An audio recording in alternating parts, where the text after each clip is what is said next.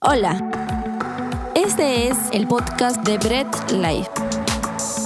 Ponte cómodo y deja que Dios te hable a través de cada mensaje.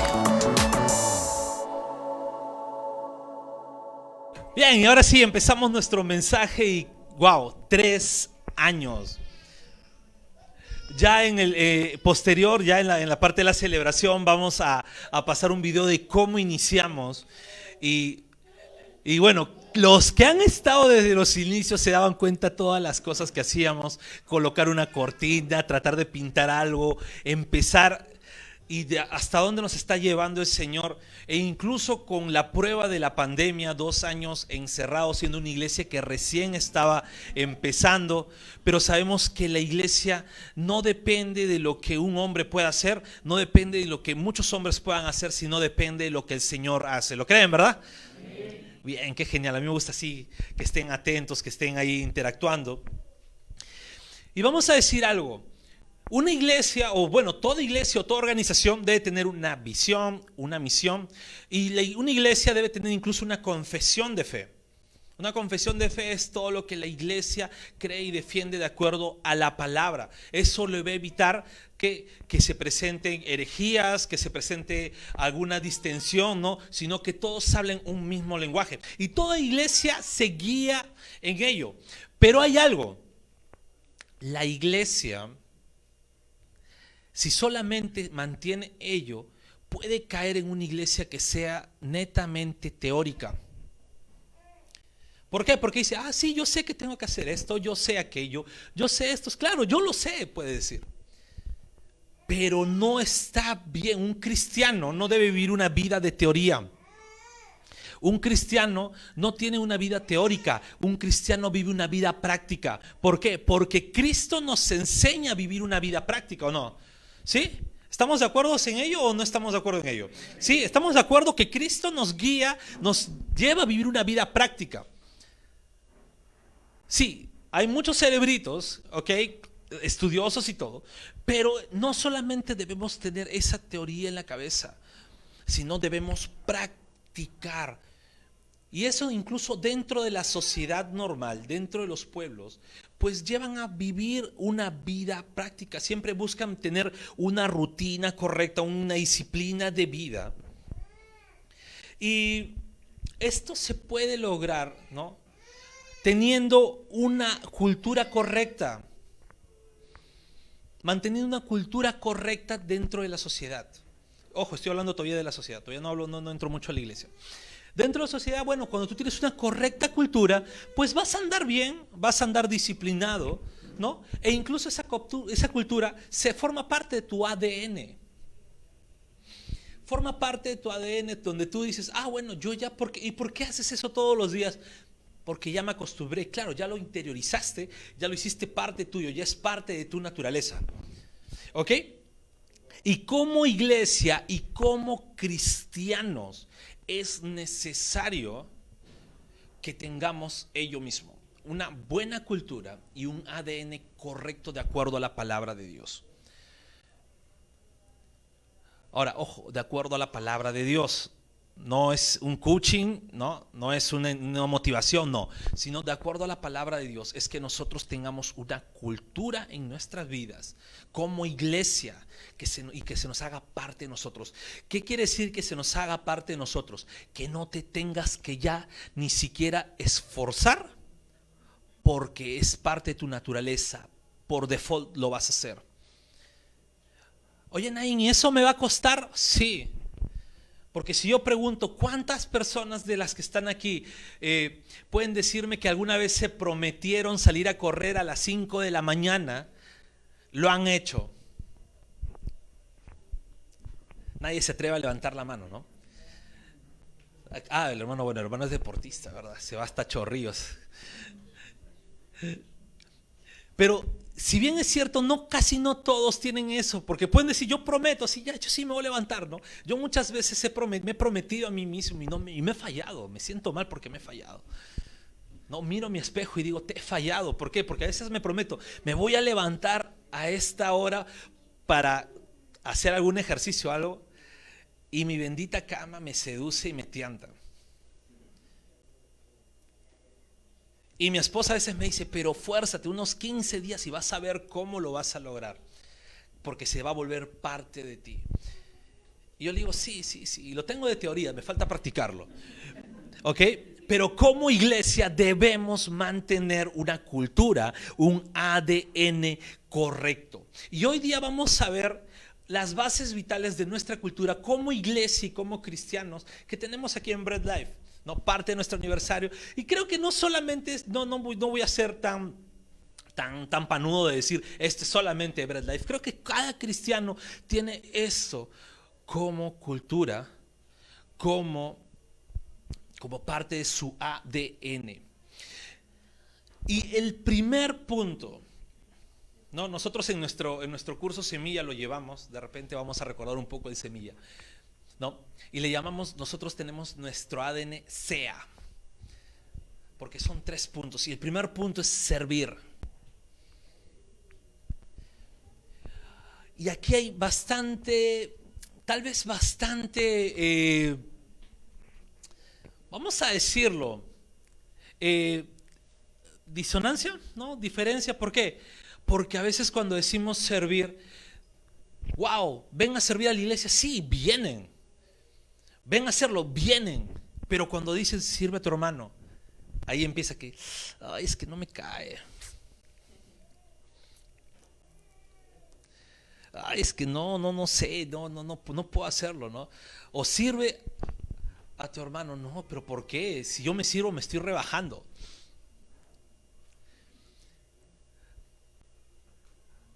Algunos dicen, no, es que no voy a bajar de nivel, ¿no? Yo ya tengo un, puesto, un cargo, ya soy líder, ¿no? De aquella iglesia, tengo un nombramiento, entonces yo no voy a servir, pues, ¿no? Eso ya que lo hagan los que recién empiezan. Y me hace, me, hace recordar, recuerdo cuando eh, eh, era músico en una iglesia, pero era el líder de los músicos y también parte del liderazgo de jóvenes. Y al finalizar, bueno, los que son músicos, ¿no? Sabemos que al finalizar siempre hay santa cena, los músicos tienen. No con los elementos, pero tenemos una santa cena. Y en esa iglesia la santa cena era con un rico caldo de gallina.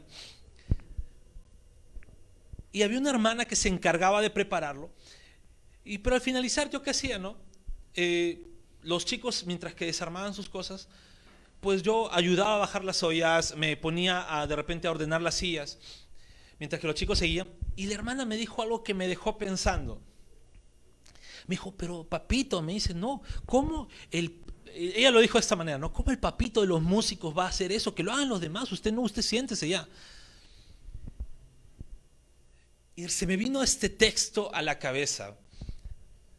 ¿no? Y quisiera que puedan abrir sus Biblias en Marcos 10:45, ya que ya hay proyector contra viento y marea. También va a estar en la pantalla. Marcos 10:45 dice, yo el Hijo del Hombre soy así.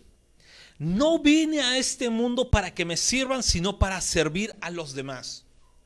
Vine para liberar a la gente que es esclava del pecado y para lograrlo pagaré con mi vida. Y antes de continuar, antes de continuar con este mensaje, vamos a orar. ¿Sí? Amado Dios Todopoderoso, gracias te damos por tu palabra, Señor. Guíanos y haz que este mensaje, ya que vamos a hablar de nuestra cultura y ADN, forme parte de nuestras vidas y ayúdanos a hacerlo parte de nosotros para poder aplicarlo y para poder, Señor, darte la gloria por medio de ello. Amén y amén. Muy bien, entonces servir. Cristo, el Dios Todopoderoso Ojo, no estoy hablando de un hombre cualquiera, estoy hablando del Dios Todopoderoso, el Verbo Eterno, se hizo carne, Él bajó de nivel, literalmente, Él sí lo hizo, no le importó su deidad, se hizo hombre, ¿ok? Se hizo hombre y vino a este mundo, vino a este mundo a servir. Y yo me puse a pensar en esta hermana de repente que con muy buena intención, porque la hermana es una hermana muy linda, ¿ok? Con muy buena intención lo dijo, tú no debes hacer, tú debes sentarte y que los chicos te sirvan. Yo dije, ¿seré más yo que el Señor? Y tal vez esta pregunta nos podemos hacer cada uno de nosotros. ¿Podemos ser más que el Señor? Cristo vino a servir. Y si mi Señor vino a servir, es por algo. Lo primero es porque él, él era el único que podía pagar el precio de nuestros pecados. ¿Ok? Pero también vino a servir para enseñarnos a nosotros que somos servidores de los demás.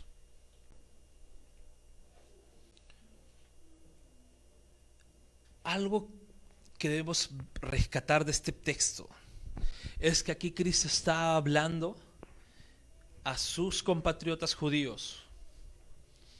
Y por historia, los judíos son sumamente nacionalistas, orgullosos de su sangre. Ellos decían, yo no me rebajo, ellos no querían ni siquiera cargar lo que normalmente les hacían cargar los romanos y decían, ¿por qué nosotros somos hijos de Dios? Y muchas veces nosotros tomamos esa actitud. ¿Por qué lo voy a hacer? ¿Por qué tendría que hacerlo? Y el Señor que me dice, sirve. Y como iglesia debemos estar siempre prestos a servir. ¿Esto nos compete a los líderes? Sí. ¿Esto compete a los miembros de la iglesia? También. Cada uno de nosotros debe estar presto a servir. ¿A servir dónde? ¿En la iglesia? Sí, dentro de la iglesia hay muchas áreas en las que podemos servir. Dentro de la iglesia hay muchas áreas a pesar de no ser una iglesia sumamente grande, gigante, hay muchas áreas que debemos, que hay que faltan cubrir. Hay áreas donde podemos servir dentro de la iglesia y las les están esperando a cada uno de ustedes.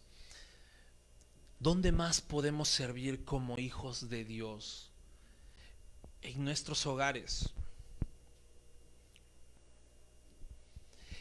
Sirviendo a nuestros, si vives con tus padres, a sus padres, si vives, ya es casado, pues a tu cónyuge, si eres hijo o si tienes hijos, a tus hijos, también sirviendo en tu sociedad. ¿Por qué? Cristo decía, no decía solamente voy a estar acá. Cristo en los versículos, los versículos siguientes, dice que Cristo iba predicando, iba enseñando, sanando a los demás. Cristo estaba al servicio de las personas. Y nosotros debemos estar como personas al servicio de los demás y como iglesia al servicio de nuestra comunidad. Ya se acerca enviados y espero en verdad que muchos de ustedes tal vez no de repente dicen, "No, pero no tengo ahorita la economía para dar." Pues no importa, puedes apuntarte para ir. Necesitamos muchas manos y es una buena oportunidad de como iglesia servir a la comunidad. Bien, entonces un primer punto en nuestra cultura es servir, Y todos nosotros debemos estar prestos a servir. Segundo punto es enseñar. Y tal vez este es lo más, lo más, lo más fácil, porque todos quisieran enseñar. A veces creemos que como maestros, pues nos hace, nos pone como que, ah, ya, él es el que enseña, él es un poquito más, ¿no? Es el que más conoce, es el que más sabe. Y pues nos, nos pone en ese nivel, ¿no? Ah, él es el maestro. No, no, no, no, hay que, hay que tenerle el respeto. No. Debemos enseñar como Jesús enseñó.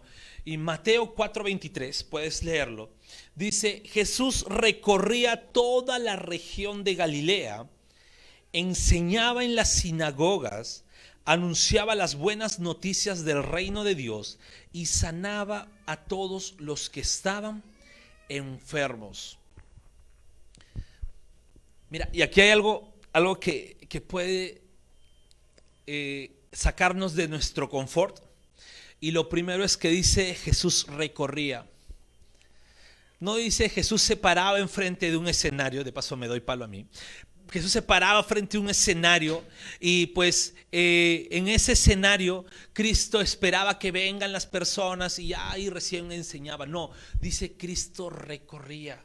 El Señor estaba en las canchas, el Señor salía a la calle. El Señor visitaba a las personas.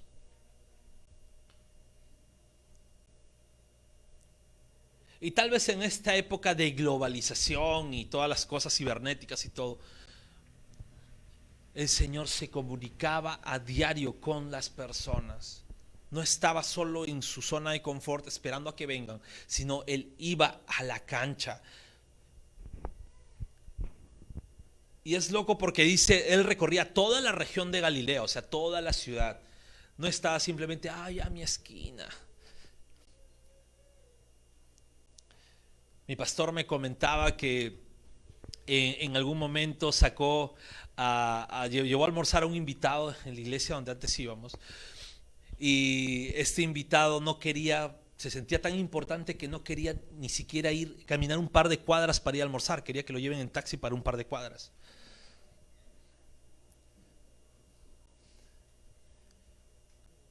Sin embargo, Cristo recorría toda Galilea, la ciudad para enseñar. ¿Dónde enseñaba? Sí, enseñaba en las sinagogas. Anunciaba las buenas noticias del reino de Dios. Ahora, cuando hablamos de enseñar como iglesia, ¿qué es lo que debemos enseñar? La palabra de Dios. Como iglesia debemos estar siempre prestos a enseñar la palabra de Dios a tiempo y fuera de tiempo. En 2 Timoteo dice, tienes que predicar persistentemente a tiempo y fuera de tiempo. Y este viernes que pasó, me acabo de acordar en mi clase de seminario, un hermano dio un ejemplo, una historia, contó una historia que a mí me, me, encantó. Era la historia de un, de un, eh, de un monje, ¿no? Que anunciaba el Evangelio en todo momento. Salía en su ciudad, recorría, iba a una catedral y las personas recibían el Evangelio felices, iba a otra ciudad, iba.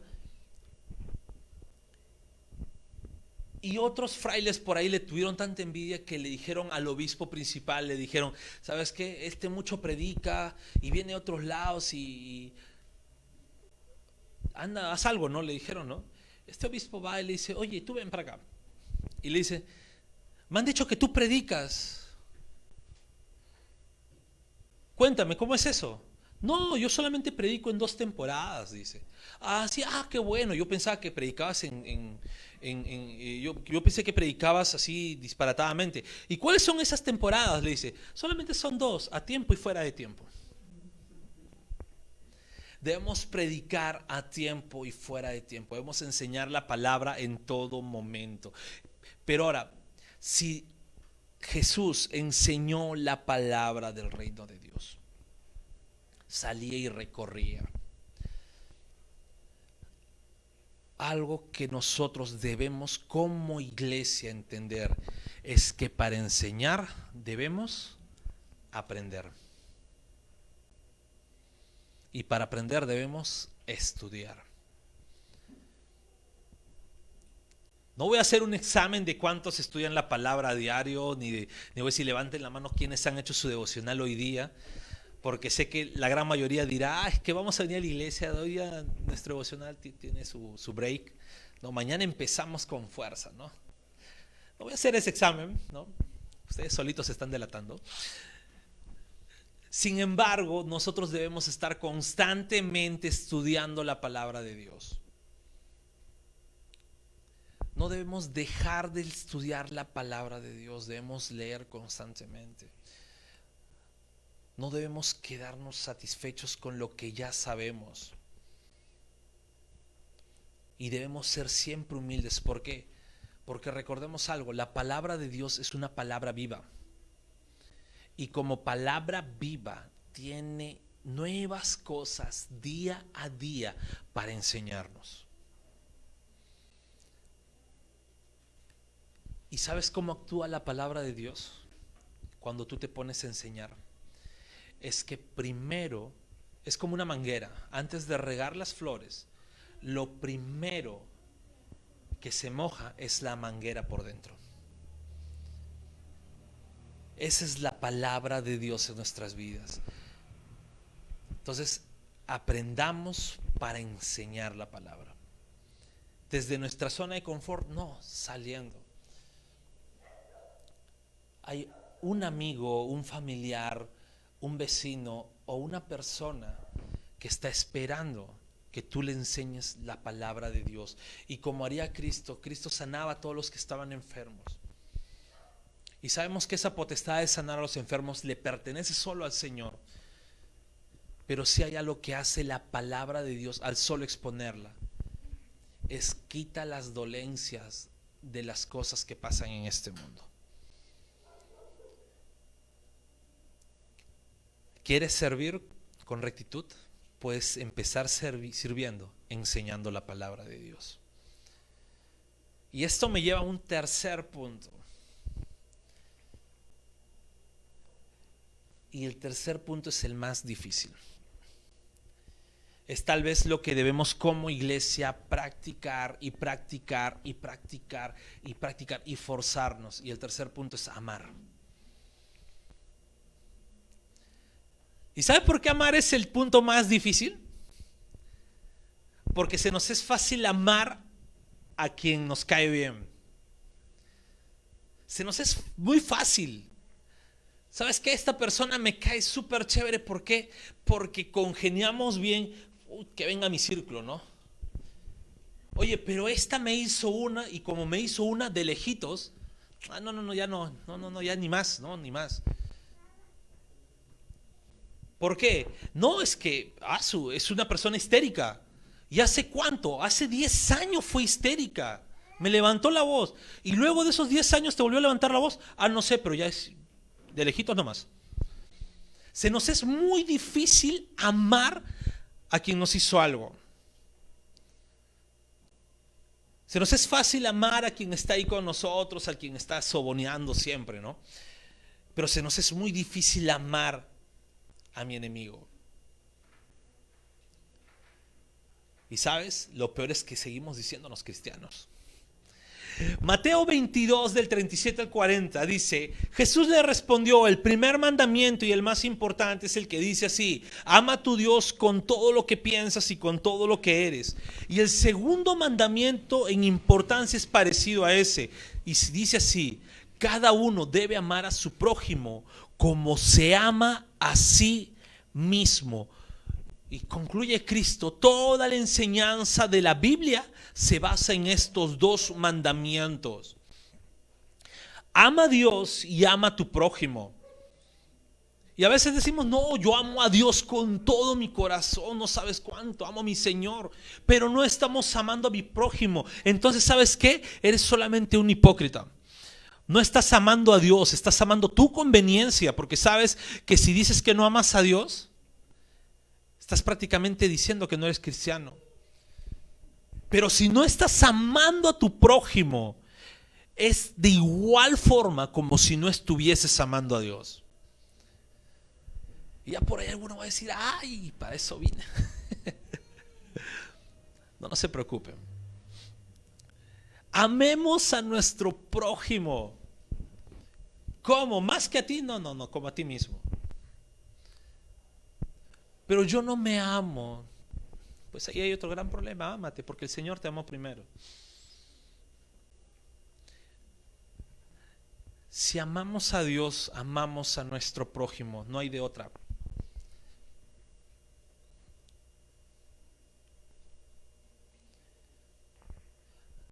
Y dice algo importante, toda la enseñanza de la Biblia se basa en estos dos mandamientos.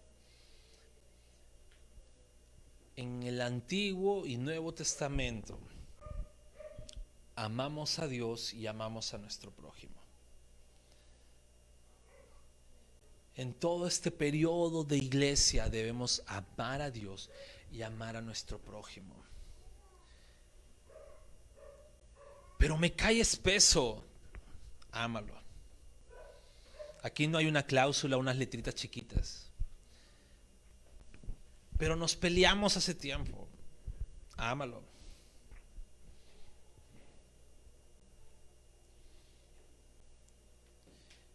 Es que me hizo daño.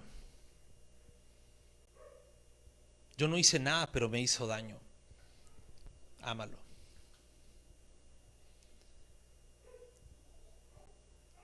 ¿Va a costar? Va a costar. ¿Sabes algo? Y cuando amas, hay un cambio de ser. Hay un cambio de mentalidad. Si yo digo que amo a alguien, ya no estoy pensando en lo que hizo, en lo que fue, sino estoy pensando en que esta persona, al igual que yo, fue perdonada por el Señor. Si yo amo a alguien, ya no estoy pensando en si alguna vez discutimos o en alguna vez tuvimos una diferencia, sino estoy pensando, esta persona, si es cristiana, es mi hermano en la fe y el Señor nos ama los dos por igual, así que tengo que amarlo. Y si no es cristiana, esta persona necesita también del Señor y debo de amarle empezando predicándole la palabra de Dios. Y si se arrepiente, ahora con mucha más razón debo de amarle. Es muy fácil amar cuando alguien me hizo un favor, pero es muy difícil amar cuando esta persona me negó el favor. Es muy fácil amar cuando alguien me sonríe, pero es muy difícil amar cuando alguien no me da una sonrisa. Es muy fácil amar cuando alguien me hace bien, pero es casi imposible de amar cuando alguien te hace daño. Sin embargo, una parte de la cultura cristiana es amar a pesar de. Porque el Señor Jesús nos amó a pesar de.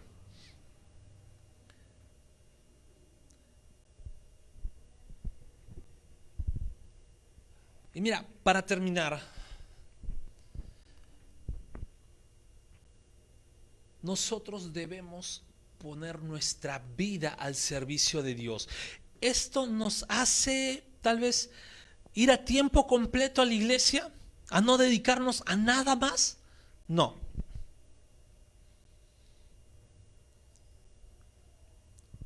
Lo que hace es que todo lo que hagamos, escuchen bien, todo lo que hagamos esté al servicio del Señor.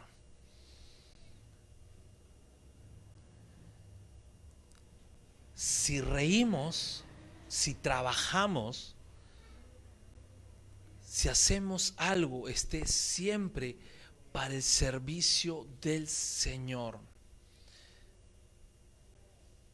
Y como hijos de Dios debemos poner nuestra vida al servicio de Él. Enseñemos con nuestro ejemplo, con nuestra vida exponiendo la palabra, viviendo la palabra de Dios. Es muy fácil leer la Biblia. Es muy fácil agarrar el Spotify y poner mi playlist de músicas cristianas.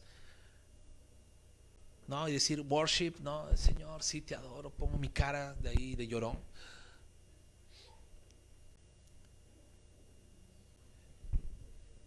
Pero es muy difícil enseñar y practicando lo que estamos aprendiendo. Escuchamos muchos sermones de paciencia y perdemos la paciencia rápido. Presente. Escuchamos muchos sermones de perdón y no queremos, nos negamos a perdonar a alguien. Pero si eh, predicamos, decimos, tenemos que perdonar, perdona hermano, sí perdona, pero nosotros mismos no perdonamos. Si debemos enseñar, debemos también enseñar con nuestro ejemplo viviendo la palabra de Dios. Y sobre todo, amando. Sé que por estas circunstancias pandémicas, no puedo decir, ¿sabes qué? Demuéstrale tu amor a tu hermano con un super abrazo. Demuéstrale todo el amor que tienes a tu hermano con, con un buen abrazo. Pero ¿sabes cómo puedes demostrar tu amor por tu hermano? Estando ahí a pesar de, estando allí a pesar que te hizo mal, estando allí a pesar que de repente tuviste diferencias, estando allí, en sus circunstancias fáciles, pero también en las difíciles, estando allí cuando Él ríe y estando allí cuando Él ora, cuando Él llora, estando ahí cuando Él está molesto, pero también cuando está feliz. En todo momento tú debes amar a tu hermano, en todo momento debes amar a tu enemigo, en todo momento debes amar a tu prójimo. ¿Y por qué me centro en este segundo mandamiento? Porque el primero creo que lo tenemos muy claro. El primero creo que lo tenemos demasiado claro. Pero si el segundo no lo tenemos claro, el primero queda opacado. Si yo no amo a mi prójimo, no estoy amando a Dios de la forma correcta. Si yo no estoy amando a mi prójimo, estoy prácticamente dándole la espalda a Dios. Y tal vez estoy como esas parejas infieles que dicen amar a sus cónyuges, pero tienen una y otra y otro amante. O como dirían hoy, ¿no? Tienen su ganado ahí. Sin embargo, digo, no, no la dejo porque la amo. Y todo lo demás esa es la forma como tratamos a Dios cuando digo, Señor, te amo, pero a ellos no.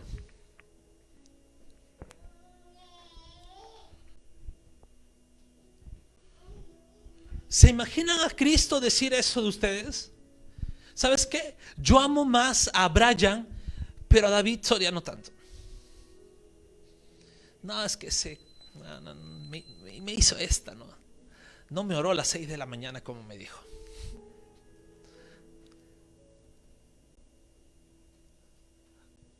O que diga, ¿sabes qué? El Señor diga, yo amo a Brandon, ¿no? Pero a cielo no tanto, ¿no? Es mi hija, pero no, a cielo no. no. Cuáquer. El Señor no hace esa distinción entre sus hijos. Y Él nos ama a todos a pesar que nosotros somos en, todo momento infieles con Él. A pesar que en todo momento le fallamos, herimos su corazón, el Señor está que nos ama. Y si el Señor nos ama a pesar de quién somos nosotros para no amar a nuestro prójimo.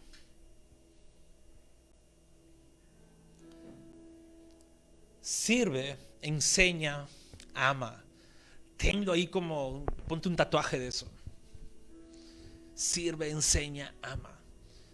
Que tu vida esté girando en torno a eso. Sirve, enseña, ama.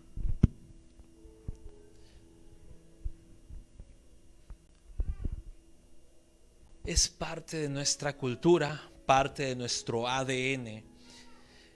Y es lo que como cristianos nos debe siempre estar forzando a vivir una vida de acuerdo a la palabra de Dios, sirviendo, enseñando, amando. Y sabes, esto nos debe llevar a un punto muy importante. afuera hay muchas personas aún que esperan que uno de nosotros les sirva, les enseñe y les ame.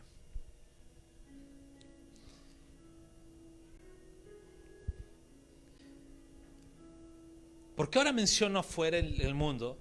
Porque ya también dentro de la iglesia es muy fácil, ¿sabes qué, hermano? Yo estoy a tu servicio.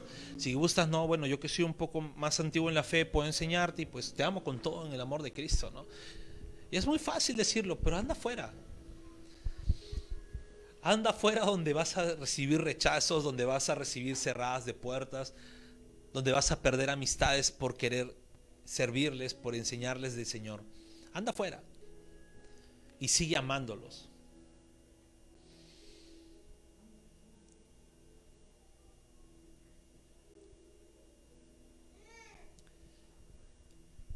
Es tiempo que como cristianos pongamos esto en práctica el servir, el enseñar y el amar. Acompáñeme a orar. Amado Dios Todopoderoso, a ti es la gloria, Padre, a ti es la honra. Señor, gracias porque tú empiezas eh, confrontando mi vida Y perdóname Dios porque no he estado sirviendo como tú me enseñas a servir. Tal vez no he estado enseñando de la manera que tú me pides enseñar o me has enseñado con tu ejemplo a poder anunciar las buenas nuevas. Y Señor, perdóname porque tampoco he estado amando. Tal vez en mi vida he tenido personas con las que por algunos motivos he dejado ahí. Y Señor, perdóname. Pero ayúdame porque es muy difícil amar, sobre todo cuando se nos hizo mal. Pero sobre todo gracias, porque tú nos serviste, tú nos enseñaste y tú nos amaste. Y tu amor fue un amor de cruz y un amor que da vida.